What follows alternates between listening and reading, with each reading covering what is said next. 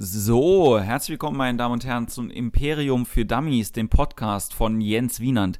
Das bin ich und ich freue mich sehr, dass ihr zuhört, dass ihr eingeschaltet habt, egal wo auch immer ihr das hört und dass ihr uns folgt. Wenn ihr das noch nicht tut, dann könnt ihr das tun. Abonniert auch bitte den Podcast bei iTunes und äh, gebt uns da auch eine Bewertung. Ihr könnt liken, teilen, kommentieren. Und äh, wer das noch nicht gemacht hat, der kann natürlich auch meine Facebook-Seite gerne liken. Äh, Jens Wienand macht alles, heißt die. Man findet mich da relativ einfach. So, jetzt habe ich den ganzen Werbeblock am Anfang weggemacht. Das ist ganz gut. Und ähm, ja, was gibt es zu erzählen? Es gibt ein paar Neuigkeiten was hier äh, in Mannheim passiert, Veranstaltungen, dies, das. Ihr wisst das ja, der Oktober hat jetzt angefangen und äh, dementsprechend auch die Saison wieder im vollen Start. Kunst gegen Bares zieht um in eine noch größere Location. Ich freue mich total am 22. Oktober in der Halle 02, diesmal in Heidelberg und Genau, die ganzen Termine über die Sachen, die hier in der Region passieren, wo ich meine Finger mit dem Spiel habe, findet ihr wie gewohnt über kleinkunstimperium.de Ansonsten äh, viele gute Shows in letzter Zeit gespielt, ein bisschen mehr am äh, Stand-up gearbeitet, aber auch sehr, sehr viele schöne Impro-Theater-Shows gespielt mit meiner Kollegin Tabea Herion zuletzt. Und ähm, ja, ich freue mich über alles, was da passiert und was da kommt in nächster Zeit. Und ich freue mich natürlich auch über das großartige Feedback, was immer noch eintrudelt von euch und über äh, den Support, den ich spüre. Genau, ich habe es ja schon ein paar Mal gesagt, ich erwähne es an dieser Stelle immer nochmal. Dieser Podcast kommt ja auch quasi bei Joke FM sonntags morgens jetzt äh, über zwei Stunden, zwischendrin immer mit ein bisschen Musik, äh, von 11 bis 13 Uhr. jokefm.de findet ihr die ganze Sache. Genau, und wir kommen einfach direkt äh, zu meinem Gast heute, ohne lange Vorreden. Ich habe ihn kennengelernt, ähm, das erzählen wir gleich im Podcast, da brauche ich das gar nicht großartig jetzt erzählen. Ähm, es ist Marcel Mann. Marcel Mann ist äh, Synchronsprecher und Stand-up-Comedian, Moderator, Schauspieler, macht ganz viele verschiedene Sachen. Ich fand, es war ein super spannendes Gespräch über ganz viele Sachen, an die ich vorher noch gar nicht gedacht hatte, mit ihm darüber zu reden. Und ähm, ich genoss es sehr, dass er hier war. Die nächste äh, Woche, die Folge ist auch schon fertig und die übernächste auch. Also ich bin jetzt relativ safe, dass das jede Woche passiert, wenn auch noch nicht immer sicher ist, ob ich das dienstags oder montags raushaue oder wie heute mittwochs. Gucken wir dann einfach mal. Aber äh, bleibt uns treu, empfehlt uns weiter und jetzt ganz viel Spaß bei der Folge mit Marcel Mann.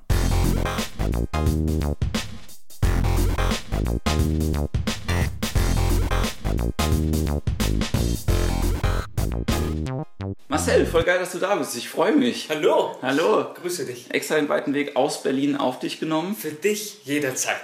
das ist sehr, sehr schön. Ähm, seit wann kennen wir beide uns? Seit äh, ein Jahr und drei Monate oder so. Ne, Im Rahmen eines Comedy-Wettbewerbs haben wir uns kennengelernt. Seit dem äh, Master Comedy Slam in Trier. Stimmt, genau. Der müsste jetzt so ein bisschen mehr als ein Jahr her sein. Genau, genau. Da haben wir uns kennengelernt. Ja.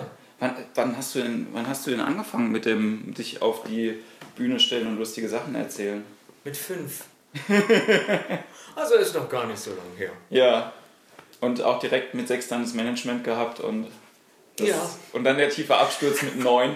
Das war hart, darüber möchte ich jetzt auch gerade nicht mehr sprechen. Das Aber jetzt bist du wieder da. Jetzt bin ich zurück. Ja, schlanker denn je.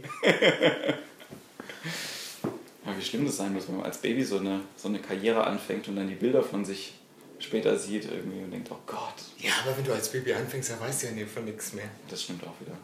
Ähm, ja, ich habe es äh, hab ja vorhin schon gesagt, wir haben jetzt hier angefangen, ähm, so eine Kochsendung zu gucken mit Promis und da war die Miss Tuning die auch im Playboy war 2008. Mein Beileid. Ja, ja. Aber es war, also die wirkt im Fernsehen so live viel sympathischer, als wenn man die halt irgendwie oben ohne an irgendeinem Strand sehen würde, muss ich sagen. Ach, wenn du generell Frauen oben ohne siehst, sind, sind die im ersten Moment also unsympathisch. Nein, das will ich so nicht sagen, aber sie wirkt halt da. Ähm, wenn sie spricht, wirkt sie netter. Ja, genau, genau. Das ist schon mal, schon mal gut. Ja, sehr, sehr gut. Also du, ähm, äh, in Medias Res, du hast äh, wann angefangen quasi mit dieser Comedy-Geschichte, die du jetzt gerade machst?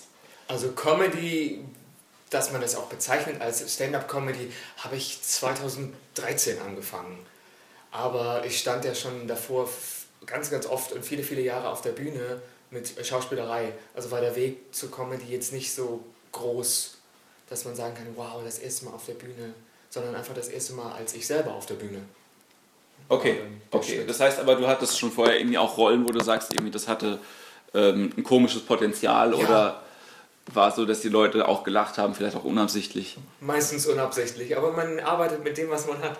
Nee, sehr, sehr gut. Und ähm, die Leute ähm, kennen dich äh, vielleicht selber noch nicht irgendwie, aber deine Stimme ähm, könnte dem einen oder anderen ja auch bekannt vorkommen. Ich meine, du redest ja auch auf der Bühne äh, über deinen Job als Synchronsprecher. Ja. Ähm, können wir nachher noch mal ein bisschen drüber, drüber reden, wen du da alles irgendwie äh, schon deine Stimme geliehen hast und so. Ähm, aber wie kam es denn dazu, dass du gesagt hast, äh, ich muss jetzt das, was ich hier erlebt habe, mal thematisieren, um das quasi als Thema auf die Bühne zu kriegen? Das hat sich so ergeben. Ich wollte Comedy machen, weil mir immer Leute gesagt haben, dass das wäre was für dich, du bist, du bist lustig, du kannst gut erzählen. Und ich dachte, ja, aber wie fange ich jetzt an mit Comedy machen? Und als ich dann einen Weg gefunden habe, auf die Bühne zu gehen und Leute gefunden habe, die mir das auch ein bisschen zeigen können, wie das läuft, brauchte ich ja irgendwie ein Thema. Und alle haben, ja, nennen, nennen wir es mal, mich genötigt, ja. dass ich das Synchronthema zu meinem äh, ersten ja, Thema mache, mit dem die Leute mich ähm, ja, wahrnehmen, wenn sie noch gar nichts von mir gehört haben. Also hat sich das sozusagen für mich ergeben. Ich wollte über ganz andere Dinge reden, aber die Leute meinen, nee, synchron, das ist witzig, das interessiert die Leute. Und so fing das an. Also es war gar nicht unbedingt auf meinem Mist gewachsen. Aber wenn Leute um dich herumstehen und dich beschimpfen, dass es eine falsche Entscheidung wäre, es nicht zu tun, dann macht man das. Also hast du damit angefangen und das sind auch die Nummern, die ich jetzt am meisten kenne. Ich habe jetzt aber auch ein paar andere Sachen gesehen. Äh, mhm. so ähm, ist, also ich würde einfach sagen, es ist Storytelling aus dem Alltag mehr oder weniger, was du machst. Das ist ja jetzt kein, ähm, also aus deinem Alltag, ja. Es ist jetzt kein ähm, One-Liner-Comedy äh, über irgendwelche Fantasie-Geschichten, nee. äh, sondern ne, von dir Beobachtungen und Wiedergabe von dem, was du da, was du da um dich rum findest. Und kommentiert direkt von mir. Ja. So. Also, ähm, wie, wie ist das denn? Du, du guckst dir irgendein Thema an oder irgendeinen Sachverhalt, du erlebst irgendwas und dann äh, bist du jemand, der es aufschreibt oder äh, entsteht das bei dir auf der Bühne? hm, man trifft sich so in der Mitte, habe ich das Gefühl. Also meistens ist es so, dass mir irgendwas passiert oder irgendjemand zu mir was sagt und ich denke, das ist so witzig. Das, das, das musst du erzählen, aber du erzählst ja nie was, also erzähle ich's.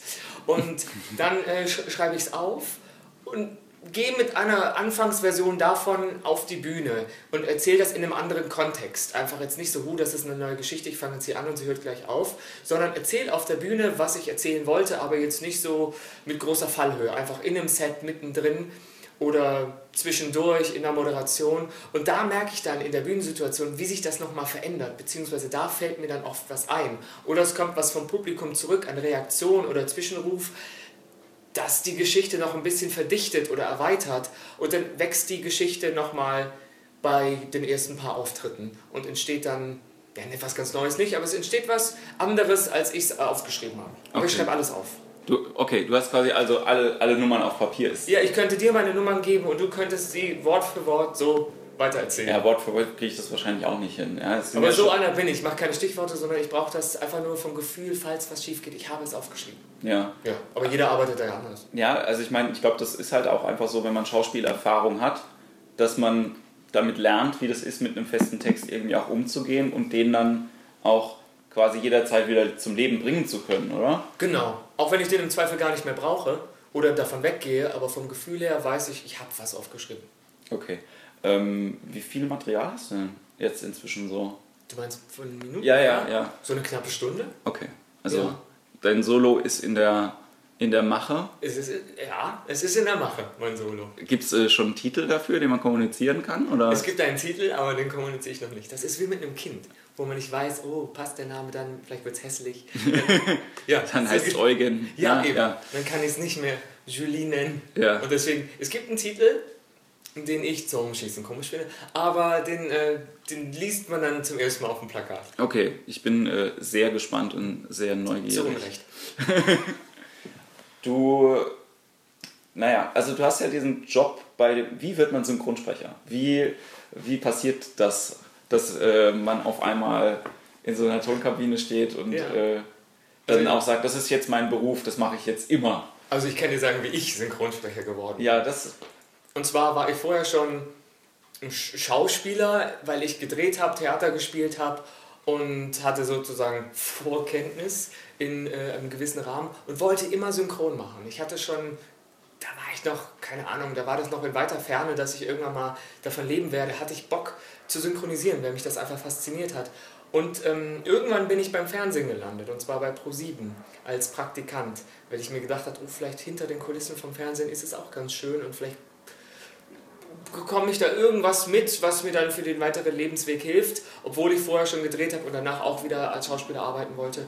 Und da brauchten die gerade zufällig eine junge Stimme für so Clips für Talk, Talk, Talk mit Sonja okay. Kraus. Ja. Und ich habe als erster Hallo geschrien und gesagt, ich koste ja nichts, ich bin ja sowieso hier, ich will das machen.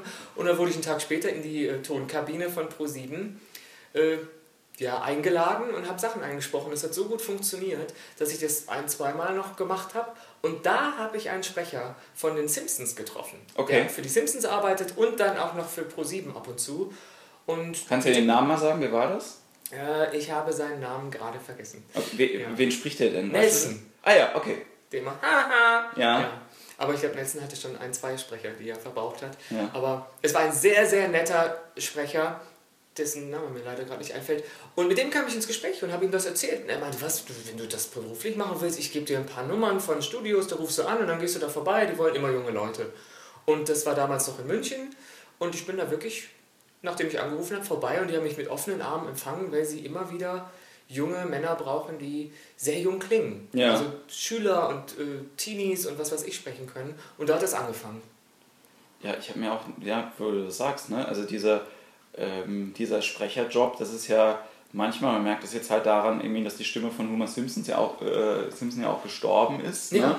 Ähm, weil er ja auch quasi spät diesen Job erst bekommen hat. Ne? Also es ist ja jetzt nicht so, dass man sagt, oh, überraschend ist er von uns gegangen mit 55, sondern der hat ja erst mit Mitte 50 angefangen, überhaupt die Rolle zu sprechen. Ja? Insofern, wenn du jetzt halt irgendwie, ich sag mal, einen Hollywood-Schauspieler irgendwie finden würdest, der zu dir passt, in Anführungszeichen, und da läuft jetzt toi toi toi nicht so, so viel schief mit, mit dem, hat man ja mehr oder weniger schon mal eine ganz gute Auftragslage, wo man einfach weiß, okay, ja, keine Ahnung, der Sprecher von Tom Cruise, der hat halt mindestens mal vier Filme im Jahr, die der halt komplett irgendwie besprechen muss, weil Tom Cruise halt irgendwie so viele Filme raushaut. Ja, das ist eine relativ sichere Bank, wenn du ein, zwei feste Stimmen hast oder du die feste Stimme von einem Hollywood-Star bist und der viel dreht, dann das ist das super. Oder halt Serienschauspieler. Ja, Das ist fast noch besser. Gibt's denn, gibt's denn ähm, so Leute, wo du sagen würdest, von den Amerikanern, die man jetzt vielleicht noch nicht in Deutschland irgendwie kennt, wo du sagst, das könnte ich mir vorstellen, sowas zu machen? Also wo du irgendwelche amerikanischen Serien oder irgendwelche Schauspieler irgendwie hast, wo man wo du jetzt sagen würdest, das wird passen irgendwie für mich?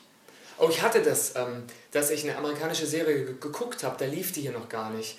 Äh, beziehungsweise in der Staffel, die lief hier noch nicht. Das war Glee. Das Ja. lief bei Super RTL und bei Viva, war hier gar nicht so erfolgreich, aber in den USA war das das Ding auf Fox oder bei Fox.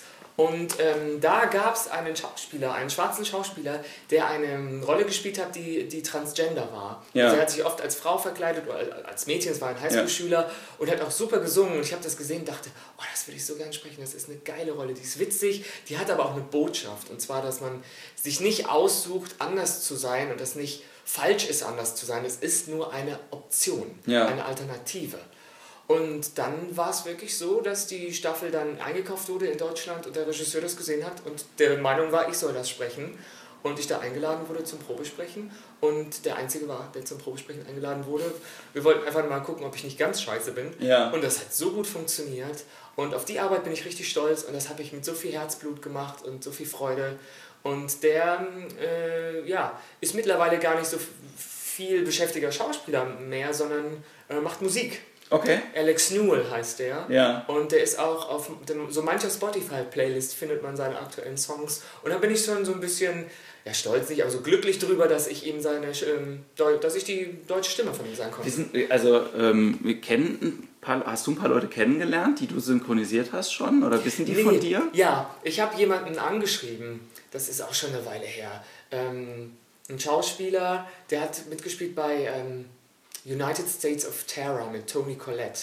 Das hieß, glaube ich, Taras Welten hier Mhm. Ja. im Deutschen. Michael J. Willett. Das war, der sah so ein bisschen ähnlich aus wie ich. Blonder, ähm, sch schmaler, junger Mann. Und den durfte ich sprechen und irgendwann habe ich den bei Facebook gefunden und habe ihm einfach an, ihn angeschrieben, hey, ich finde das toll, was du machst, ich bin deine deutsche Stimme und spreche dich äh, jetzt in, in der zweiten Staffel und finde das ganz toll. Und zwei Wochen später kam irgendwie eine Nachricht von dem, direkt aus Hollywood. Äh, normalerweise beantwortet er seine E-Mails nicht selber, der hat ein Team oder jemand, ja. der das macht. Aber es wurde ihm weitergeleitet und er findet das so toll und er hofft, dass ich ihn auch in der nächsten Staffel spreche. Die haben sie gerade abgedreht. Okay. Also habe ich vom Schauspiel erfahren, es geht weiter. Ja. Und das fand ich richtig toll. Und der fand es auch faszinierend, dass das in Deutschland läuft und wollte so ein bisschen wissen, wo das denn läuft und äh, also wie, wie oft und um ja. wie viel Uhr und so. Das war ein ganz toller E-Mail-Kontakt. Wir haben, wir haben ja auch eine, eine spannende Synchronisationskultur generell in Deutschland, muss ich sagen. Ja. Also wenn ich mir deutsche Filme an, anschaue oder auch irgendwie also mein Lieblingsbeispiel ist ja auch immer, du weißt es bestimmt besser, wie das Studio hieß, die das in den 70ern gemacht haben, hier mit äh, ähm, dieser eine Serie, wo Bill Cosby mitgespielt hat und äh, sein, sein Partner, irgendwie, ich glaube, das hieß irgendwie, es ging um Tennisschläger und äh, Spione ja. oder wie auch immer. Das war aber die gleiche. Äh, der Tennisschläger und der Spion. ich, nee, ich, ich weiß nicht mehr, wie diese Serie, wie diese Serie hieß. Ähm, aber das war auf jeden Fall das gleiche Münchner Synchrostudio, die auch die Bud Spencer und Terence Hill Filme auch okay. synchronisiert haben, ne? ja. die dann quasi zuständig waren dafür, dass eben auch nicht nur die Sachen eins zu eins übersetzt werden, sondern dass halt irgendwie da auch nochmal Texter dabei waren, die halt die Dialoge witzig übersetzt haben. Mhm. So, wo halt einfach, wo du sagst, da ist halt auch noch mehr Arbeit dran, als jetzt einfach nur die Transkription von dem, was da jetzt irgendwie gerade passiert. Ja, da ja. sind viele Schritte, die man gar nicht so äh, im Blick hat. Ist halt so ein Schattengewerbe.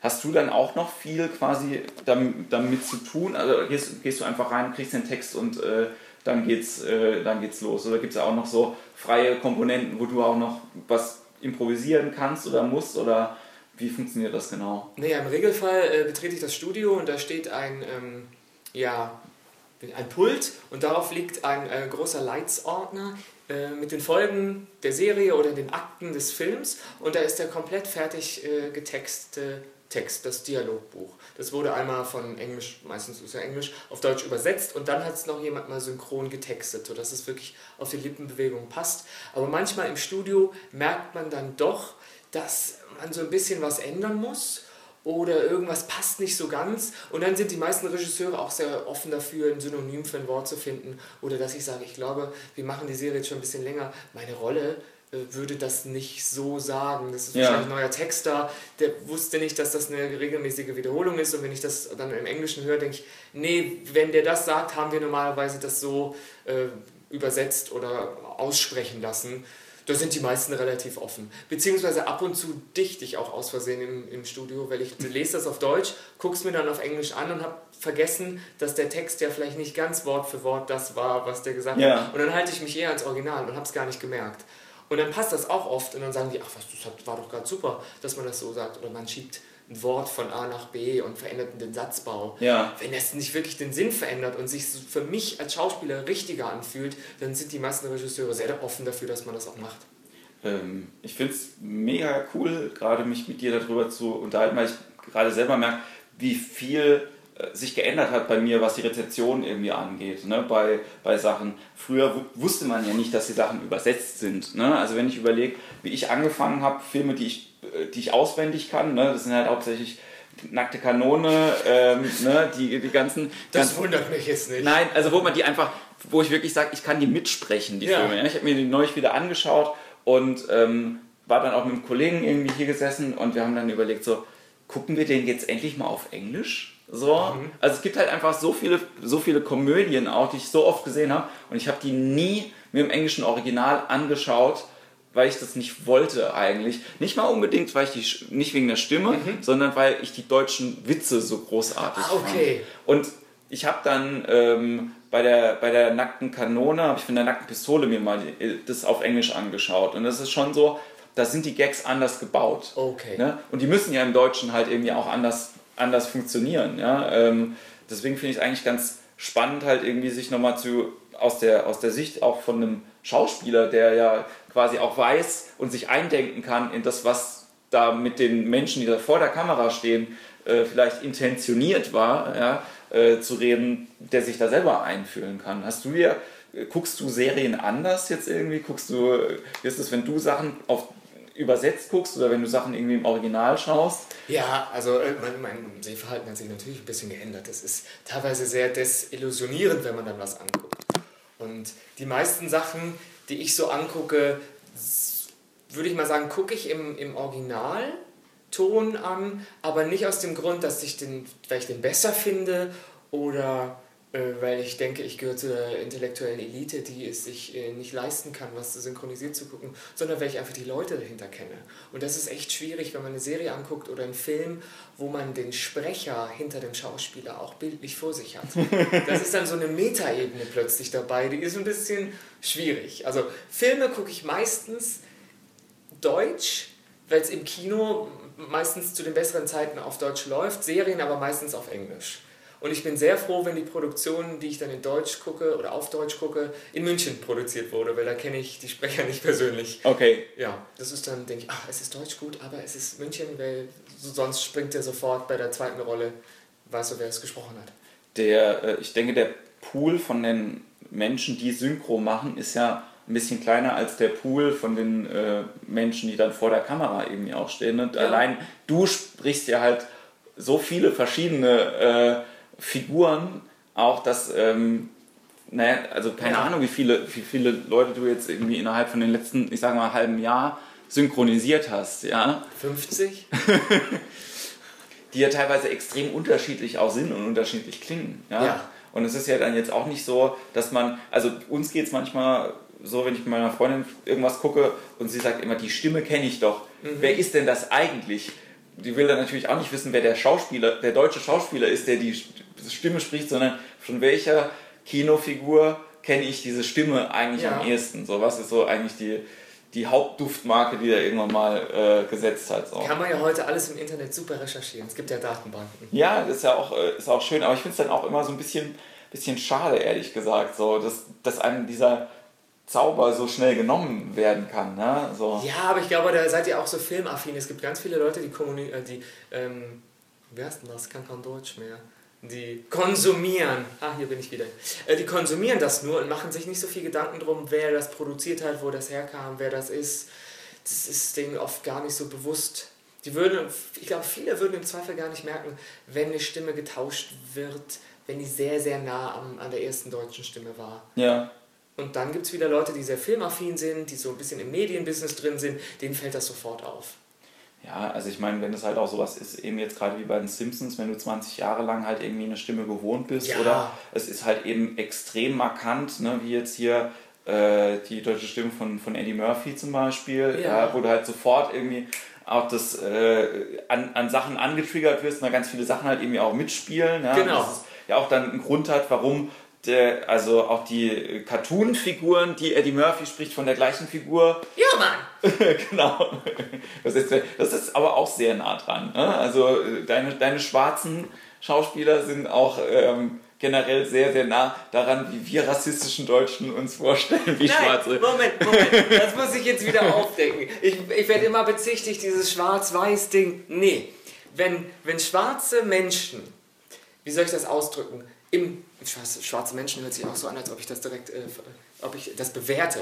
Aber wenn in einer Serie oder in einem Film in den USA äh, schwarze Schauspieler auftauchen, die schwarze Rollen spielen, haben die meistens eine Funktion, und zwar dem weißen äh, Schauspieler oder der weißen Rolle gegenüber zu, zu stehen, als nicht nur, da geht es nicht um die Haupt, Hautfarbe, sondern eher um das Milieu um den Kulturkreis, um die Herkunft und deswegen sprechen die auch anders. Also ja. wenn du den ohne Bild an, wenn du nur den Film hören würdest, würdest du raushören, dass die schwarzen Schauspieler anders sprechen. Ja. Vermutlich, weil die weißen Produzenten äh, sie zwingen, Unterschichtenrollen zu übernehmen, beziehungsweise ja. Menschenrechtsaktivisten oder im Regelfall spielen schwarze Menschen schwarze Klischees. Ja. So würde ich das mal sagen. Und deswegen klingen die anders. Und um das rauszu, ja, zeichnen, um das irgendwie zu verfeinern, dass man den Unterschied auch ein bisschen hört, sprechen schwarze Schauspieler halt dann auch im deutschen, in der deutschen Synchron, so Synchro ein bisschen anders. Ja. Da ist eigentlich eher der Hund begraben. Das, das kommt daher. Das ist wie wenn, das ist dasselbe wie wenn du türkische, arabische oder ein bisschen äh, dunkel aussehende Schauspieler im deutschen Film besetzt. Sind die meistens Migranten mit einem anderen Duktus? Ja. Ich finde es auch. Dann äh, reden die immer so und was, was ich auf alles und so. Dabei würde der Schauspieler, der auch ausgebildeter Schauspieler ist, komplett normal mit dir sprechen ja. und ist wahrscheinlich gebildeter als das Klischee, das er spielen soll. Mir geht es auch gar nicht so um, um dieses. Ich wollte das mal klären. Ja, nein, ich finde das, find das sehr, sehr gut, das auch mal, das auch mal so deutlich zu hören. Ich, ähm, wir haben jetzt gerade, wie gesagt, Orange is the New Black angeschaut, übersetzt auf Deutsch. Ja, und da sind ja, ist ja eine große. Ich das. Meine Freundin Nadine spricht hier Taylor Schilling. Okay. Großartig. Und ähm, es ist ja eine große Bandbreite von verschiedenen Ethnien, die da auftaucht. Und, und endlich mal verschiedene Frauen. Ja. Die miteinander reden und nicht über Männer. Und das Abgefahrene ist. Auch Frauenrechtler, wie du hörst. Wir können, wir können gleich nochmal noch detaillierter einsteigen. Da finde ich es immer ganz faszinierend, weil da wollte ich dann zwischendrin immer sagen, Entschuldigung, wir müssen gleich die Szene nochmal gucken, ich will die im englischen Original hören. Mhm. So, gerade wenn es eben emotional wird und halt irgendwie, wenn es äh, wenn es in Details von bestimmten Sachen geht, eben weil die, Band, die, Bandbreite von den Charakteren sowieso so groß ist, aber innerhalb von den Charakteren auch nochmal so eine riesen Bandbreite ist, ist eben... Äh, wenn die die Sprachen ja auch oft wechseln. Genau, genau. Also zum Beispiel, wenn die Spanierinnen halt irgendwie abgehen, Super. so, dann habe ich gemeint so, ich möchte mir das gerne auf Englisch nochmal anhören und dann aber auch äh, meine Frage gerade bei den Spanierinnen, so, wo äh, die ganze Zeit eigentlich so geredet wird mit so einem Akzent und ich halt auch nicht weiß, ähm, ist es eine sehr gute deutsche Schauspielerin, die sehr, sehr gut diesen Akzent nachmachen kann? Ist es irgendjemand, der äh, eventuell selber einen Hintergrund irgendwie hat? Also, ja, das kann ich dir beantworten. Ja, sehr schön. Ich bin ja jetzt da. Ja. Willst du es hören? Ja, ich will es hören. Also eine der ähm, Synchron-Schauspielerinnen, äh, Synchronsprecherinnen ähm, ist äh, Iris Atajo, die im ersten, auf den ersten Blick würde ich sagen, sie ist Deutsche, aber sie hat einen äh, spanischen Hintergrund. Ja. Und die spricht die, die, die, wie heißt sie denn? Die, die, die Mutter, die Nageldesignerin werden will, wenn sie entlassen wird. Ja, ja. Ich weiß nicht deren Namen. Nicht Eva, sondern die andere. Ja, ja, ja. Die, die etwas ältere, nicht die, die, genau. die junge Tochter, sondern die, die Großmutter sozusagen, die ja. Mutter. Äh, die wird von Iris Ataro gesprochen und bei den anderen wechselt sich so ab. Das sind deutsche Schauspielerinnen, die sehr guten spanischen Akzent nachmachen können und äh, sp äh, spanischstämmige äh, Sp Sprecherinnen. Ja. ja. Abgefahren. Aber, das habe ich jetzt auch erfahren, die Schauspielerinnen im Original sprechen normalerweise nicht mit Akzent. Okay. Das sind alles nur spanisch oder ja, südamerikanischstämmige Schauspielerinnen, die aber ein ganz normales Englisch auch sprechen. Nur für die äh, Serie sprechen sie halt mit Akzent. Ist ja auch so. Das fand ich sehr lustig im Interview, wenn man sie dann plötzlich normales Englisch sprechen hört, einfach amerikanisches Englisch. Ja, ich finde, das sollten die auch bei, äh, bei Narcos einmal kurz vorher einblenden und sagen, der Schauspieler, der den äh, ja. Pablo Escobar spielt, ist eigentlich Brasilianer. Das erzähle ich jedem, damit ich das ja, meine. Und redet, kein, und redet eigentlich gar kein Spanisch. Der muss das alles lernen. Die, mussten den, die wollten den unbedingt haben. Ja, also ich glaube auch so, also wie schwierig kann man sich das machen als Schauspieler? So, es ist halt wirklich richtig, richtig, richtig anstrengend. Ja, ne? Er sieht das dann als Herausforderung. ja, das ist. Ja, das ist ja auch sehr, sehr gut. Also ich, ich, sag, ich sag ja auch immer, ne, äh, Narcos 2, der äh, Spanischkurs hat wieder angefangen. Ja. ja. Weil man auch wirklich sehr, sehr. Ich versuche ja auch immer ein bisschen, aber das, die reden ein Spanisch. Das ist ja, es ist ja halt eben das kolumbianische Spanisch ist ja eben so, dass wenn du ein bisschen Spanisch sprichst, du nichts damit anfangen kannst. Das ist ja halt einfach. Ja, aber jedes Süd südamerikanische Land hat ja ein anderes Spanisch. Ja. Die haben ja auch andere Worte teilweise. Das Einzige, wo ich halt eben gesagt das macht Sinn für mich, ist irgendwie oh, socio en un amico, ja? ein Kollege und ein Freund. Alles andere habe ich nicht verstanden. Also selbst so Sachen wie halt irgendwie äh, komm her, geh weg und sowas sind so ich, ich, konnte das mal so ein bisschen sprechen. Das ist nicht das, was ich gelernt habe. Das klingt so fremd. Äh, also es klingt bekannt, weil ja. es ja Spanisch ist, aber es sind komplett andere Worte, die dafür irgendwie benutzt werden. Na, die hätten die in der Schule mehr Spanisch aus dem Drogenmilieu. wahrscheinlich. Ja, da merkt man jetzt einfach die Defizite auch. Ja, also Puta ist wahrscheinlich in allen äh, spanischen Sprachen das Es Gleiche. ist nichts zu essen. Ja. hm. Naja, kommt drauf an. Bei, ich äh, gehe mal nur von mir aus. Bei Orange is the New Black wahrscheinlich schon. Ne? So. Ähm, Genau, was wollte ich jetzt noch sagen? Ähm, ja, also ich, äh, da bin ich nämlich drauf gekommen mit der nackten Kanone. Ähm, ist es denn so, jetzt wo du also auch die Synchro-Erfahrung hast und die Erfahrung auch hast als Stand-Up-Comedian, dass du dir ich sag jetzt mal, auch noch mehr Gedanken darüber machst, wenn du so eine Comedy-Geschichte halt irgendwie nachvertonst, so wo der, wo der Gag halt irgendwie rauskommt, sind so Sachen irgendwie wie äh, Timing, ähm, äh, Platzierungen und so weiter für dich dann noch mehr ein Thema oder ist das dann was, was komplett irgendwie, was du auch den Leuten immer überlässt, die, die dir den Text anliefern? Oder denkst du da selber viel mehr drüber nach? Hm, gar nicht mal äh, so viel, weil die meistens schon, also die Serie, das Produkt, der Film wurde ja schon mal gedreht. Also da hat sich jemand Gedanken drüber gemacht und die Texte sind dann, die, die stehen erstmal irgendwie fest. Und die sind im Regelfall echt gut übersetzt. Und da haben sich Leute, die sich damit auskennen, Gedanken gemacht. Aber jetzt kommt's. Wenn ich dann ab und zu jetzt jemanden synchronisieren soll, der ähm, Stand-up-Comedy macht, ja. das passiert auch, dass ich bei, ich glaube, es war Gotham, ja. habe ich einen Stand-up-Comedian synchronisiert, der Stand-up-Comedy machen soll, um Jada Pinkett Smith zu unterhalten. Und wenn er nicht witzig ist, weiß er, er wird getötet. Ja.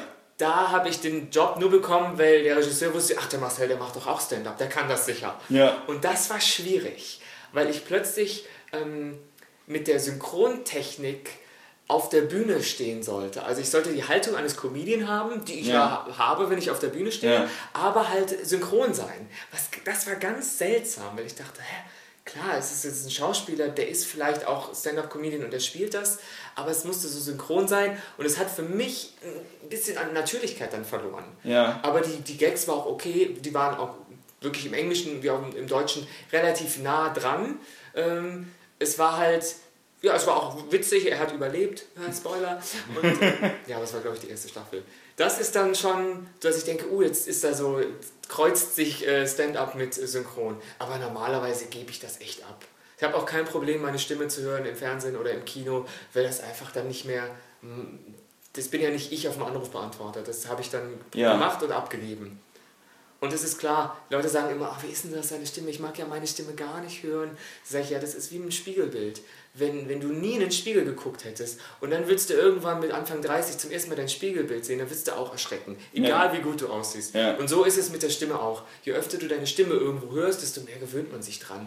Ich hätte das früher auch nie gedacht. Ne? Also ich habe äh, ne, die ersten Erfahrungen mit dem Kassettenrekorder, wo du dich ja. aufnimmst und dann hört, klingt das anders. Und man ist der festen Überzeugung, so klinge ich überhaupt nicht. Ja, genau. Und inzwischen gewöhnt man sich ja dann halt irgendwie auch daran und ähm, gerade wenn man die äh, jetzt auch, ne, die, wenn wir sowas aufnehmen oder ich gucke mir dann irgendwelche Auftritte auch von mir an und denke ja. dann so, okay, ähm, es klingt halt für die Leute anders und ich muss mir auch Gedanken darüber machen, wie das klingt. Also nicht mhm. nur, wie es von mir, wie ich es wie ich es ursprünglich sende, weil ich höre es so, sondern auch, wie es bei den Leuten irgendwie auch ankommt. So. Ja, ja. Das ist ein ganz spannender Prozess eigentlich.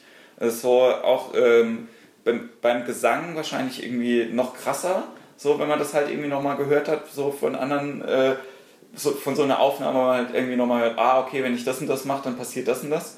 Ähm, bei der Sprache bist du ja aber genauso gefordert, weil du, also, ne, keine Ahnung, wie viele Sachen, wenn du 50 Filme sprichst, dann modulierst du ja wahrscheinlich deine, deine Sprache auch 50 Mal auf eine verschiedene Art und Weise, je nachdem, was In für einem gewissen Rahmen.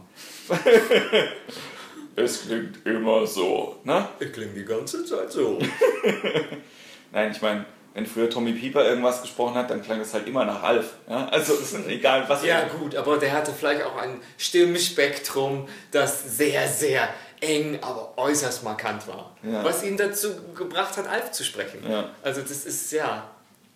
Sehr, sehr abgefahren. Was sind denn so. Ähm, also, du hast jetzt schon ein paar Sachen irgendwie gesagt, ne? Ähm, die du machst, äh, von Hollywood über TV. Bollywood auch. Bollywood auch. Das ist ein stark äh, steigendes Segment. Bollywood-Filme nehmen zu. Sehr, sehr, also gibt's, gibt es Bollywood-Filme, die man sich wirklich anschauen sollte? Oder ja, das habe ich vor kurzem äh, ich gedacht. Für uns ist ein Bollywood-Film ein Film, in dem alle tanzen und singen. Aber im Grunde genommen bedeutet Bollywood nur, dass der Film aus Indien kommt. Und die haben auch sämtliche Genre. Vermutlich auch Science Fiction. Ja. Oder Mystery. Ich bin mir nicht sicher, ob das. Aber die haben Dramen. Ja. Wirklich, die haben echt gute Dramen. Und da muss ich jetzt immer mal wieder irgendeinen Bollywood-Film sprechen, weil da gibt es einen neuen Sender anscheinend, der die alle einkauft. Ja. Und also ich hab, ja, es bildet. Ich habe mal, ich habe zwei oder drei mir mal angeguckt, so in Vorbereitung darauf, dass wir mit der Impro-Theatergruppe hier das öfter mal reingerufen bekommen. Und, ja, ähm, du wolltest und Kenntnis der Materie. Kenntnis der lernen. Materie und mir geht es ja auch immer darum, wenn ich sowas mache, ähm, klar kann ich das veralbern, aber um es gut veralbern zu können, muss ich ja trotzdem verstehen, wie es funktioniert. Ja. Und das ist ja ähm, gerade bei Bollywood, was ich, ähm, wenn man sieht, einmal nicht versteht. Du musst ja mehrere Filme gucken, du kannst ja nicht einen Film schauen und dann heißt das ganze Genre so, sondern Das halt ist ja ein komplett anderer Kulturkreis. Ja. Das darf man nicht vergessen, dass man oft das auch guckt Genau. und sich, hä, warum machen die da, hä? Genau. Weil dieses Mann-Frau-Thema ist auch so prekär. Genau, das ist, das ist das Ding. Und inzwischen ist es halt auch eher so, dass diese ganze, ähm, wenn jetzt jemand Bollywood reinruft ähm, und wir, wir machen das als, als Genre-Replay oder wie auch immer, dass ich eigentlich genau weiß, die Hauptfiguren fassen sich nicht an erstmal, was ich sehr, sehr spannend finde. Diese ganzen Tanzszenen sind ja auch meistens so, dass die Leute sich meistens nur im gleichen Geschlecht erstmal berühren. Ne? Also diese, dieses Anfassen ist so ein ganz großes Highlight eigentlich immer.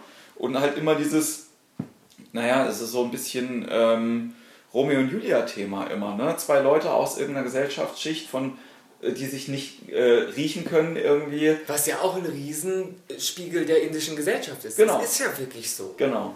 Äh, die halt irgendwie was voneinander wollen und meistens klappt es irgendwie dann nicht. Und dann guckt man, dass man diesen Konflikt in irgendeiner Art und Weise löst. Und, Indem man tanzt. und Ist erstmal nicht das Schlechteste.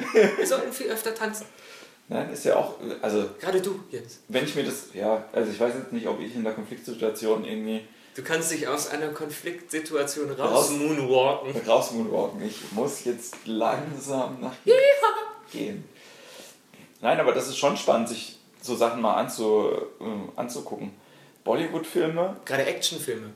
Bollywood hat Actionfilme. Die sind gar nicht mal so schlecht. ich habe mal, es gibt hier in Mannheim gibt's so eine, ähm, so eine Filmreihe, die äh, so Grindhouse, äh, die halt immer so Trash-Filme zeigen. Ja. Und da haben, haben die auch schon abgefahrene Sachen. Ähm, Bollywood-Film habe ich noch nicht gesehen da, aber ich war mal in so einem ähm, türkischen Actionfilm gewesen. Ja. Das war sehr, sehr lustig. Okay. Das war wirklich auch so, dass du halt gedacht hast, geil, ey, der Anschlussfehler im Film ist hier halt einfach glorifiziert. Mhm. So, es passiert halt, also es gibt keinen Anschluss zwischen den Szenen in dem Sinne von, dass sie darauf achten, dass, ne, also dieser Krawattenknotenfehler, den man halt irgendwie, also wenn das quasi die gleiche Krawatte gewesen wäre, dann wären wir schon happy gewesen. Ja? So, Okay. man steigt in ein rotes Auto ein, steigt aus dem grünen Auto aus. Ja? So faszinierend. Und da gab es ganz viele Sachen irgendwie davon. Ich finde das auch ganz, ganz großartig. Den besten Trash-Film übrigens, den ich je gesehen habe, heißer Hörertyp an dieser Stelle, ja, Stingray 2. Falls ihr Stingray 1 gesehen habt, keine Sorge, er hat nichts damit zu tun. Ah, das beruhigt mich. Untertitel ist Räder auf Feuer. Räder auf Feuer. Ja. Oder Feuer auf Räder oder so. Also es ist auf jeden Fall sowohl grammatikalisch wie auch inhaltlich relativ sinnfrei. Und das Spannende ist, ich kann dir noch nicht mal sagen, in welchem Genre er ist. Es ist eine Mischung aus Martial Arts, ähm, Softporno, Rachefilm, Familiendrama und ähm, so Kriegs, äh, so Kriegsepos.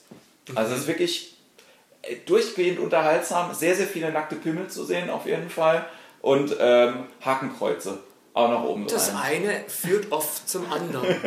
Das ist einfach so. Es ist ein Tabuthema, aber jetzt ist, wurde es angerissen. Du meinst, die, die, äh, die Hakenkreuze führen zu... Äh, Ich möchte nicht näher darauf eingehen. okay, gut.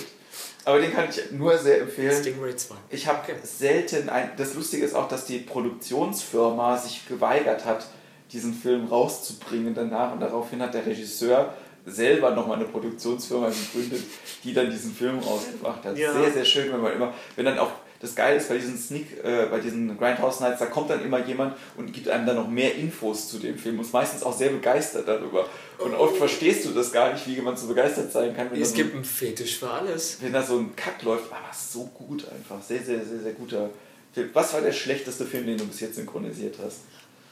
Oh Gott, da kann ich aus einem großen Pool von Filmen jetzt fischen. Hm, Was war der schlechteste? Meistens weiß ich ja, wenn ich synchronisiere, gar nicht, wie schlecht der Film ist. Okay. Weil die Arbeit an sich hat ja jetzt nichts mit, der, mit dem Gesamtprodukt am Ende zu tun. Ganz oft weiß ich ja gar nicht, warum ich gerade was wirklich sage. Also ungefähr wird es mir natürlich erklärt, aber erst im Gesamt ähm, des Films erschließt sich die Logik. Hm, da müsste ich mal sehr, ja, viel Anime mache ich ja auch. Okay. Anime-Serien auch ein großes Segment im und das ist auch so eine, eine Sparte, die mir privat jetzt nicht so liegt, aber man wächst mit seinen Aufgaben und da ist schon, gerade wenn das so ein bisschen edgy wird, Ja. so die Erotik streift, würde ich mal sagen. Ja. da, das ist absurd. Gerade mir ist aufgefallen, in Anime, Filmen oder Serien, in denen Brüste von Schulmädchen vorkommen, haben Brüste eigene Geräusche. Ja. Also kommt plötzlich so ein paar Brüste ins Bild und die machen immer so oder immer so wippende, irgendwie höhere Geräusche, so bing, bing. Und dann machen alle Jungs drum, drumherum immer nur so oh, oh. Das sind typische japanische Anime-Laute. Ja, ich, ich fand immer nur, äh, äh, ich kann es leider, das sieht man natürlich nicht, äh, aber du weißt genau, was ich meine. Was ich großartig finde bei Animes ist halt immer dieses, äh, das ist mir jetzt sehr, sehr peinlich, was immer so ne, Augen zu und, äh, Und dann so ein Tropfen auf der Stirn. genau, genau. Und äh, Ein meistens prekärer Stirntropfen. reibt sich jemand den, den Kopf. Ich habe auch mit Anime, man sagt immer, ich damit, ich kann damit gar nichts anfangen, das stimmt aber nicht, weil ich habe relativ viele Animes gesehen, als ich noch jünger war, von denen ich jetzt natürlich erst weiß, dass das Animes sind. Ne? Heidi. Genau. Ja. Ja? Biene Maya ist das auch ein Anime? Aber Heidi definitiv. Das Geile ist bei Biene Maya, und das kö- können nur Leute wirklich verstehen, wenn die mal in China waren, dass die Ameisen halt genauso aussehen wie chinesische Polizisten. Ah, wegen der Helme auch. Ja, Verstehe. Ja, dann ist es eine Sozialkritik am am System. Kommunismus. Ja, ist es auch. Oh Gott, oh no. Ja, Ist, also, ist China Kommunismus, oder? ja. Ja, ja. Ich hab's gewusst. Das sind Also 5 ist- Euro für dich, Marcel, in Ja. unserer Live-Quiz-Show. Das ist doch, wenn das ein japanischer Anime ist, Ja, ist das ja eine Kritik am chinesischen System. ist es ja auch. Was sagen die Koreaner dazu? Ja, das, das, Ja. das weiß nicht, wer, wer für die Koreaner steht. In, äh, wir, wir nehmen das als Publikumsfrage gerne auf. Ja, Schreibt. ja. www.internet.de. ja. Schreibt dahin. Ähm, nein, aber welche Animes ich wirklich geil fand und ich glaube gerne nochmal gucken würde, einfach wer, war Mila. Mila fand ich Kein mega. Lachen für die Sonne über Fujiyama. Der Titelsong war mittelgut. Der war hot. ja. Ich wusste lange nicht, was eigentlich ein Fujiyama ist. ja. Jetzt weiß ich's. Ein, ein schöner Berg, aber das also Was haben wir gespielt? Volleyball? Volleyball. Okay. Ja. Und ähm, das fand ich aber ziemlich gut und Super. Die Kickers? Kickers war ich dann schon wieder raus. Das fand ich nicht so, äh, nicht so super. Ähm, dann gab es noch. Yu-Gi-Oh! Hä? Yu-Gi-Oh! Du, du bist ein bisschen jünger als ich einfach. Ich mag das dann immer. Ja, das mache ich jetzt gerade auch wieder. Ja. Und Dragon Ball auch. Ich habe neulich, äh, als Pokémon Go rausgekommen ist, muss ich ja zugeben, ich habe Pokémon ja nie gesehen und dann habe ich mir, um dieses Spiel zu verstehen, auf meinem Handy mir dann selber nochmal drei Folgen von Pokémon aus der ersten Staffel angeguckt.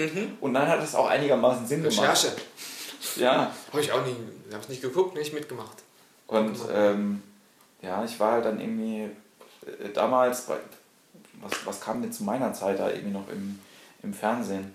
Turtles, ähm, dann die, äh, die Super Mario Serie. Es gab mal eine Realserie von Super Mario Brothers. Oh. Ähm, Was wohl aus den Schauspielern geworden ist. Wahrscheinlich nur Gutes. Ja? Ja. Naja, das sind so Sachen, die ich halt früher geguckt habe. Ähm, äh, äh, zurück zu dir. Ja. Ähm, ich finde es wirklich sehr, sehr spannend, äh, irgendwie jemanden in der, in der Stand-up-Comedy-Szene zu wissen, der äh, natürlich diesen, diesen Weg geht und halt Bock äh, auch hat auf alles, was da kommt, der aber im Prinzip ähm, sagt, ich habe einen festen Job irgendwie und von dem will ich jetzt auch erstmal nicht loslassen, weil ich lebe das und ich liebe das, was ich hier tue. Und ich benutze halt meinen, meinen Comedy-Job eigentlich, um den anderen Job so ein bisschen zu kompensieren und darüber zu, zu reden, was da halt irgendwie äh, mit mir los ist. So. Ich meine, andere Comedians machen das auch, aber die sind dann eben nicht in der Entertainment-Branche und reflektieren quasi Selten. etwas, was da schon passiert, oder? Ja, also wenn ich Polizist wäre, Ja. was sehr unglaubwürdig ist mit meiner Körperstatur. Hast du noch nie einen Polizisten synchronisiert? Doch, aber wenn ich ein echter Polizist wäre, dann würde ich ja auch darüber reden, wie meine Kollegen so sind und dass ich viel Donuts esse, was weiß ich. Äh, und deswegen benutze ich natürlich mein Arbeitsumfeld jetzt auch für die Comedy. Es ist egal, was ich beruflich machen würde, ich würde es, glaube ich, immer irgendwie benutzen. Weil man muss natürlich über das sprechen, was man erstmal kennt. Und ja, aber viele Comedy-Kollegen fragen, wann ich denn aufhöre mit dem Synchron. Und für mich ist das also gar keine Option. Weil ich denke, alles ist ja unter dem Dach der Unterhaltungsbranche. Ja. Es sind nur unterschiedliche Zweige. Und dann mache ich montags Synchron und dienstags bin ich dann irgendwie auf Tour, mittwochs auch, donnerstags komme ich zurück, bin dann irgendwie nochmal kurz im Studio und freitags mache ich was ganz anderes oder gehe zum Casting. Das gehört für mich alles zusammen. Also natürlich, Comedy wird immer mehr. Ja. Also wird synchron gezwungenermaßen entweder verdichtet oder immer ein bisschen weniger, weil ich nichts, äh, nicht alles mehr annehmen kann. Aber das eine, also komme, äh, synchron ist nicht so schrecklich, dass ich Comedy machen muss, um zu überleben. Und äh, beides äh, gleicht das andere sehr schön aus. Also ich bin in einer glücklichen Position, auch keinen Job aufgeben zu müssen, weil ich ja. freiberuflich bin. Ja. Und kann beides ja, machen, wie ich lustig bin. Gibt es denn ähm, noch an, also du hast gesagt, äh, dann mache ich noch was ganz anderes. Gibt es denn noch andere Projekte, die du, die du außer diesen beiden äh, Kernbereichen irgendwie noch hast oder wo du halt irgendwie sagst, das würde ich gerne mal irgendwann noch machen? Ja, ich habe vor kurzem eine Serie gedreht, eine ja. Sitcom zusammen mit äh, Kristall. Cool. Da haben wir zusammen ja, eine vierteilige erste Staffel gedreht mit äh, 45 Minuten Episoden.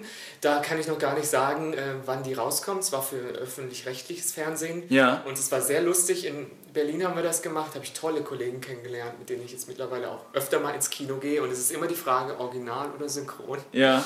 Das heißt immer, ich will ja nur Original gucken. Ich denke, nein, das erzähle ich nur so auf der Bühne, dass Leute das sagen. Ja. Ja, ähm, das mache ich und äh, ich arbeite gerade mit einem Radiosender auch zusammen und schreibe für die ähm, ja, Comedy. Das ja. ist dann auch so, also es ist eigentlich immer irgendwie was zu tun.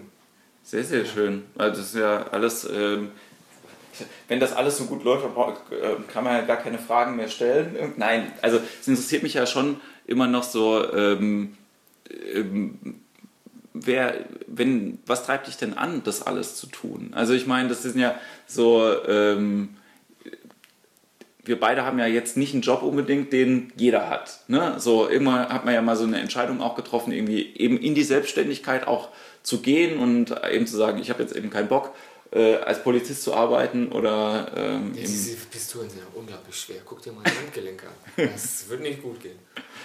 Nein, aber wann war denn der, der ähm, wie bist du denn in die Selbstständigkeit irgendwie reingekommen? Oder war das äh, mit diesem, ähm, wenn du sagst, du hast als Schauspieler quasi schon vorher Sachen gemacht? Ähm ja, schon seit ich Kind bin. Das mangels Alternative. Das ist so, also als ich habe manche, wie, wie fing das an? Ich war klein und manche kleinen Menschen, also Kinder, gehen zum Sport oder haben Musik oder irgendwas. Und für mich war diese Schauspielerei, dieses auf der Bühne stehen, das Ventil. Und irgendwann kommt man in so ein Alter, wo man sich darüber Gedanken machen muss, was man vielleicht mal beruflich machen will. Und dann habe ich irgendwann festgestellt, es ist ja eine Option. Schauspielerei ist ja ein echter Beruf. Theater, vier Jahre lang studieren mit einem Diplom oder drei Jahre an einer privaten Schule. Und plötzlich wurde das so greifbar. Gut, ich komme jetzt aus der Familie, da hat keiner was mit, mit Kunst zu tun oder ist selbstständig in, in der Richtung. Und irgendwann fing das dann so an, dass ich dachte, okay, ich muss mich jetzt, die Schule hört bald auf und ich war auch nicht so zufrieden mit der Schule, also habe ich schon mal gedacht, okay, ich kann, sobald ich 16 werde, kann ich vorsprechen an der Schauspielschule. Und dann habe ich das gemacht und bin mit 16 zu meinem ersten Vorsprechen an der staatlichen Hochschule okay. Und da fing das an, dass ich das wirklich, ähm, ja, wie soll ich sagen, wirklich in die Hand genommen habe und dachte, ich muss was mit Kunst machen, was mit Unterhaltung, mangels Alternative. Ich kann nichts anderes so gut wie Leute unterhalten, beziehungsweise es ist auch mein Ventil. Es ist tut Not, dass ich das mache. Andere haben Sport oder eine andere Leidenschaft und für mich ist es ohne Frage die Unterhaltungsbranche. Ich muss unterhalten, um zu existieren. Ich kann mir nichts anderes vorstellen, was ich in meinem Leben tun würde, außer Kunst zu produzieren, beziehungsweise Kunst hört sich immer so hochgestochen an, aber Material zu produzieren, sei es geschrieben oder vorgetragen oder was gespielt, das ist für mich einfach die einzige Option. Und ich habe auch nie eine andere Ausbildung gemacht, also nie was Sicheres gelernt oder nochmal eine, eine Lehre hier oder ein Praktika in der Bank oder wie auch immer. Ja. Für mich gab es keinen Plan B. Ich war ganz, ganz sicher, dass ich das machen will. Schauspielerei, Moderation, Comedy. Ähm, ja, und es gab keinen Plan B, weil ich glaube, hätte ich einen Plan B gehabt, hätte ich Plan A nie so strikt verfolgt und ja. hätte irgendwann auf Plan B zurückgreifen müssen. Mit immer einem Auge schielend auf den Plan ja, A, der jetzt mir davon schwimmt. Ähm, jetzt ist es ja so, dass du, wenn, man, wenn du synchron machst, dann produzierst du eben was, du arbeitest an einem Endprodukt irgendwie mit, hast, weißt dann, dass du das gemacht hast ähm, und gehst davon aus, dass es Gefallen findet bei der Zielgruppe, die dann irgendwie da ist. Die sieht sehr unterschilich aus, ja. je nachdem, was für ein Produkt das halt genau. irgendwie ist. Ne? Wenn du jetzt halt irgendwie eine Kinderserie produzierst oder ist es eben was anderes, als wenn du bei Gotham tendenziell eher äh, 18. Wie Amazing Spider-Man oder Big Bang Theory oder was Wie auch ich. immer, ne? Du, du produzierst für, ein, für ein Publikum. Jetzt hast du aber ja mit der Stand-Up-Comedy ähm, auch noch quasi einen Job, wo du, ähm, wo du den Leuten ins Gesicht schaust, während du ja. das tust. Wie ist das äh, äh, da? Also reflektierst du dann, äh, machst du dir auch nochmal da mehr Gedanken halt irgendwie darüber? Ich finde es immer sehr, sehr abgefahren. Ich weiß nicht, wer jetzt alles zuhört. So, also ich weiß die Zahl ungefähr und ich kenne ein paar Leute. Ich kenne die Leute persönlich, aber mir legen die auch ein bisschen mehr am Herzen als dir. Sorry. Nein. Ja, ob ich mir das anders zu Herzen nehme. Ja, ja. Ja, es ist halt, ich habe angefangen mit der Stand-up-Comedy und wurde relativ schnell äh, gesehen und erfolgreich damit und habe auch Preise gewonnen, habe also früh gemerkt, dass das Anklang findet bzw. ein Publikum hat. Und dieses Publikum kam dann auch in den Kontakt mit mir. Die habe ich gesehen, die habe ich wahrgenommen. Dieses Gefühl, wenn du auf der Bühne stehst und die Leute lachen über das, was du dir überlegt hast und du kreierst einen Moment mit den Leuten im Raum, den die mit nach Hause nehmen und vielleicht auch mal die nächsten Tage davon zehren oder ihren Freunden davon erzählen oder denken, oh, das war so ein kleiner, schöner Mini-Urlaub, das bedeutet was. Also dafür mache ich das auch. Wenn mir egal wäre, was die Leute denken, dann müsste ich mich nicht auf eine Bühne stellen. Mhm. Mir ist das super wichtig, dass ich in den Leuten irgendwas auslöse. Und das tue ich. Also kriege ich das mit, wenn die nach der Show zu mir kommen und sich mit dem Thema oder mit den Nummern oder mit mir auseinandersetzen. Und zum ersten Mal hatte ich das Gefühl, ich bin jetzt halt auch komplett entblößt auf der Bühne. Ich bin ich selber. Und in dem Moment ist man auch unglaublich angreifbar. Natürlich, wenn du deinen Kopf aus dem Fenster hältst, musst du damit rechnen, dass auch jemand vorbeiläuft und dir eine knallt. Mhm. Also wer den äh, Regenbogen will, muss auch den Regen ertragen können. Ja. Und das ist jetzt mittlerweile so, dass ich es unglaublich wahrnehme, was die Leute von dem halten, was ich tue. Ja. Wenn sie es mir direkt sagen oder schreiben. Ich muss jetzt nicht im Internet danach suchen. Aber das ist so eine gewisse, ja, Verantwortung ist vielleicht nicht das richtige Wort, aber man hat so ein, ein gewisses Bewusstsein dafür, dass man bei Leuten was bewirkt.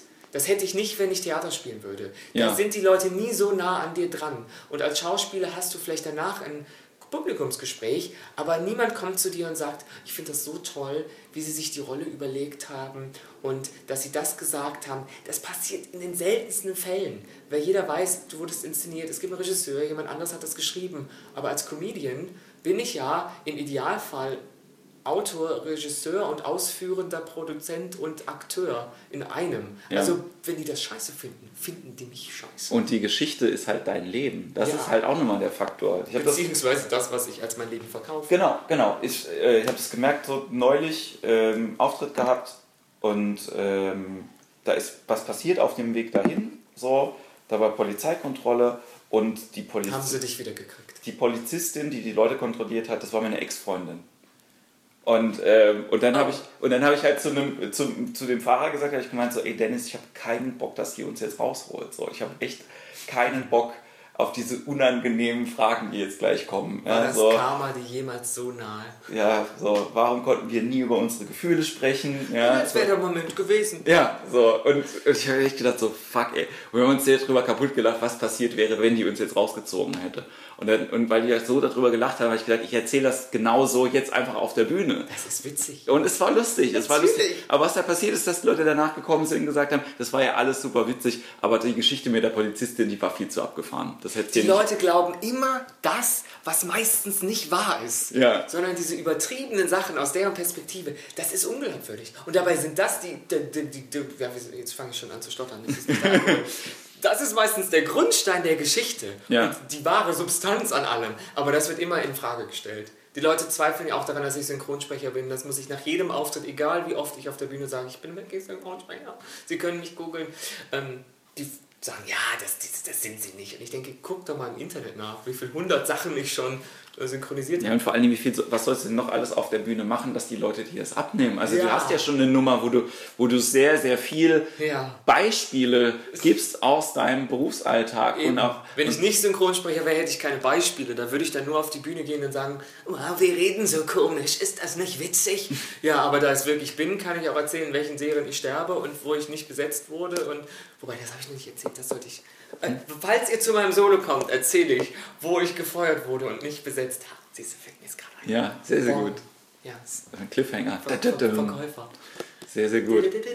Ähm, ja, aber das gibt ja, also ich, manchmal denke ich darüber nach, weil man ja weiß, dass das Publikum bestimmte Sachen einem nicht glaubt, dass man bestimmte Sachen auch einfach erzählen kann. Das funktioniert aber lustigerweise nicht weil dann merken die Leute halt auch oft so, nee, das ist, also... Man muss immer sagen, wahre Geschichte, wahre Geschichte. Dann, das, dann ist es eine gelogene Geschichte. Steht, steht das in, der, äh, in dem... In der ähm, Bibel? In der Lachbibel? Die Bibel ist ja nur ein asiatisches Buch über Biber. Hat Wirklich? Mir, ja, hat mir jemand gesagt. Hat ein bisschen gedauert, bis ich den verstanden habe. Naja, ah, jetzt verstehe ja, ich Ja. Dauert einen Moment. Sehr, sehr schlechter Witz. Ich hatte einen Tätowierer, der hat äh, jetzt, ich habe hab mich am Freitag tätowieren lassen und der hat einfach es geschafft, in den zwei Stunden nur Witze zu erzählen. Es war super cool, ja. aber auch mega anstrengend. Ist das nicht kontraproduktiv, wenn du lachst? Und Nee, es war okay. Oh, oh, oh, nee, nee, Ober, Oberschenkel äh, war irgendwie. Hast war, du dir mein Gesicht tätowieren Ich habe mir dein, endlich, endlich, Marcel, habe ich mir dein Gesicht tätowieren lassen. Das war, ja war schon, aber muss ich ganz ehrlich sagen, hat sich nur eingefügt zwischen die anderen vielen Gesichter von, von Sophia Tomala. Guido Maria Kretschmann, ne? am Oberschenkel auch noch. Der ja. sitzt aber weiter oben einfach wegen. ja, das gefällt mir Platz. selber immer ganz, also ne, wenn man geht auch immer. Frage, gucken, wenn du jetzt auf deinen Oberschenkel guckst, ja. gucken wir dich an oder gucken wir eher weg von dir, wie Sophia Tomala, Guido Maria Kretschmann und ich? Ähm, nein, die gucken sich eigentlich gegen. Nein, nein. Wir also, gucken uns gegenseitig kurz, an. Es hat, ich habe keine Gesichter von real existierenden Personen auf. Niemand hat behauptet, Sophia Tomala würde real existieren. Genauso ein Echsenmensch wie Hillary Clinton. Hillary, nie gehört. Hillary, wer? Oh, sehr, sehr schön. Ah, Marcel, das, ähm, ich äh, würde noch ganz gerne, äh, bevor wir äh, zum Abschluss kommen, dich äh, fragen, so, was denn also du machst so viele Sachen, es sind so viele Projekte gerade irgendwie so am, am Laufen und ich äh, selber finde diese Frage manchmal anstrengend, deswegen finde ich sie spannend, anderen Leuten zu stellen. Aber ähm, so, gibt es denn noch sowas, wenn du jede Möglichkeit hättest, irgendwie irgendetwas noch zu tun künstlerisch, was wäre das? Also dürftest du dir frei aussuchen, was auch immer, ob das jetzt irgendwie ein Film, ein Musical, ein Buch, äh, alles drei zusammen, die große äh, Welttournee, du äh, kaperst die AIDA und äh, stellst das Showprogramm da zusammen, was auch immer das irgendwie wäre. Was würdest du gerne machen? Ich würde gerne mit einem Kamerateam um die Welt reisen. Ja. Das wäre so, das stelle ich mir super vor. Vermutlich ist es fürchterlich in der Praxis. Das würde ich gerne machen. Ich würde gerne um die Welt reisen in einer kleinen Sendung, die da heißt Marcel Mann packt seinen Koffer, keine Ahnung, und verschiedene Menschen auf der Welt besuchen, die zum Beispiel ähm, im Humorsektor tätig sind, ja. aber auf der ganzen Welt. Weil das wäre das verbindende Segment, dass ich jemand in Burma besuche, jemanden in Südamerika, in Grönland und da ein Jahr lang oder immer wieder in Abständen um die Welt reise und eine Reportagereihe mache. Und Leute besuche, die nichts miteinander gemein haben, außer ihre Leidenschaft, Leute zum Lachen zu bringen. Das wäre, ja, ein Traum hört sich immer so groß an, aber eine Vision, ja. die ich habe. Das könnte ich mir sehr, sehr gut vorstellen. Darauf hätte ich richtig Lust. Und vielleicht gibt es ja den einen oder anderen reichen Oligarchen, der mit die Flüge bezahlen. Und dann läuft das bei Russia TV. Ja. Lieber Olli Garch, wenn du hier zuhörst, dann äh, sponsor den Marcel doch bitte und äh, damit er dich auch findet, auch kannst, du, kannst du noch kurz sagen, wie man, also man kann nicht einfach googeln, das ist wahrscheinlich das Einfachste, ja. da findet man dann. Marcel Mann. Marcel Mann ist jetzt äh, nicht so schwierig. Ich äh, bedanke mich ganz, ganz herzlich äh, bei dir für dieses sehr, sehr lustige und äh, aufschlussreiche Gespräch. Sehr, sehr gerne. Ich wünsche dir Spaß. Ja, ich wünsche dir ganz viel Erfolg bei allem, was da kommt. Ich sage, wir hören uns, was vor allen Dingen heißt, also wir werden dich hören. Ne? Müsst ihr aber nicht. Also das wenn ihr, keine, wenn ihr keine Zeit habt, ist nicht schlimm. Ich bin doch nicht so eigen. Ne? Du, ja. bist, äh, du bist unterwegs irgendwie äh, live solo mit dem Comedy Red Pack, äh, das kann man irgendwie auch noch sagen. Äh. genau, mit Lena Liebkind und Andreas Weber zusammen abendfüllend. Zu dritt sind wir The Comedy Red Pack und sind bis nächstes Jahr unterwegs. Ansonsten bin ich auch immer wieder mit Nightbrush unterwegs oder im Quatsch Comedy Club. Auf meiner Seite gibt es Termine oder auf Facebook bin ich auch zu haben, zu finden. Oh, der Alkohol. Und ähm, ja, Solo gibt es auch bald. Sehr wir bleiben schön. dran, Jens. Wir bleiben dran. Ich freue mich sehr. ich dir auch den Namen. vielen, vielen Dank für alles und dann äh, ne, macht's gut. Bis bald. Tschüss.